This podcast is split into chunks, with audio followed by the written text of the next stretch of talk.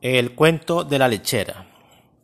Érase una vez en la hacienda de la familia David existía una joven lechera llamada Bellita, quien llevaba un cubo de leche en la cabeza. Camino al mercado de Yaguachi para venderla. Durante el camino de vuelta larga, la soñadora joven iba imaginando lo que podría lograr conseguir con la leche. Pensó que en primer lugar y con el dinero de la venta compraría un canasto de huevos, los cuales una vez incubados le permitiría montar una pequeña granja de pollos. Una vez estos crecieran podrían venderlos, lo que le daría dinero para comprarse un lechón.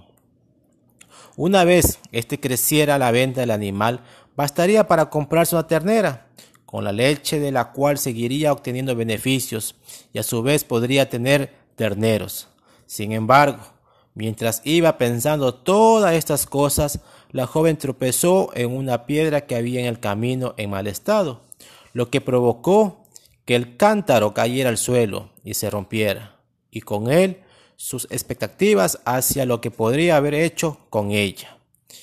Este cuento nos enseña la necesidad de vivir en el presente y que a pesar de que soñar es necesario, también debemos tener en cuenta que ello no basta para lograr nuestros propósitos. Inicialmente, es una pequeña historia que nos avisa de tener cuidado con lo que la ambición no nos haga perder el sentido. Gracias.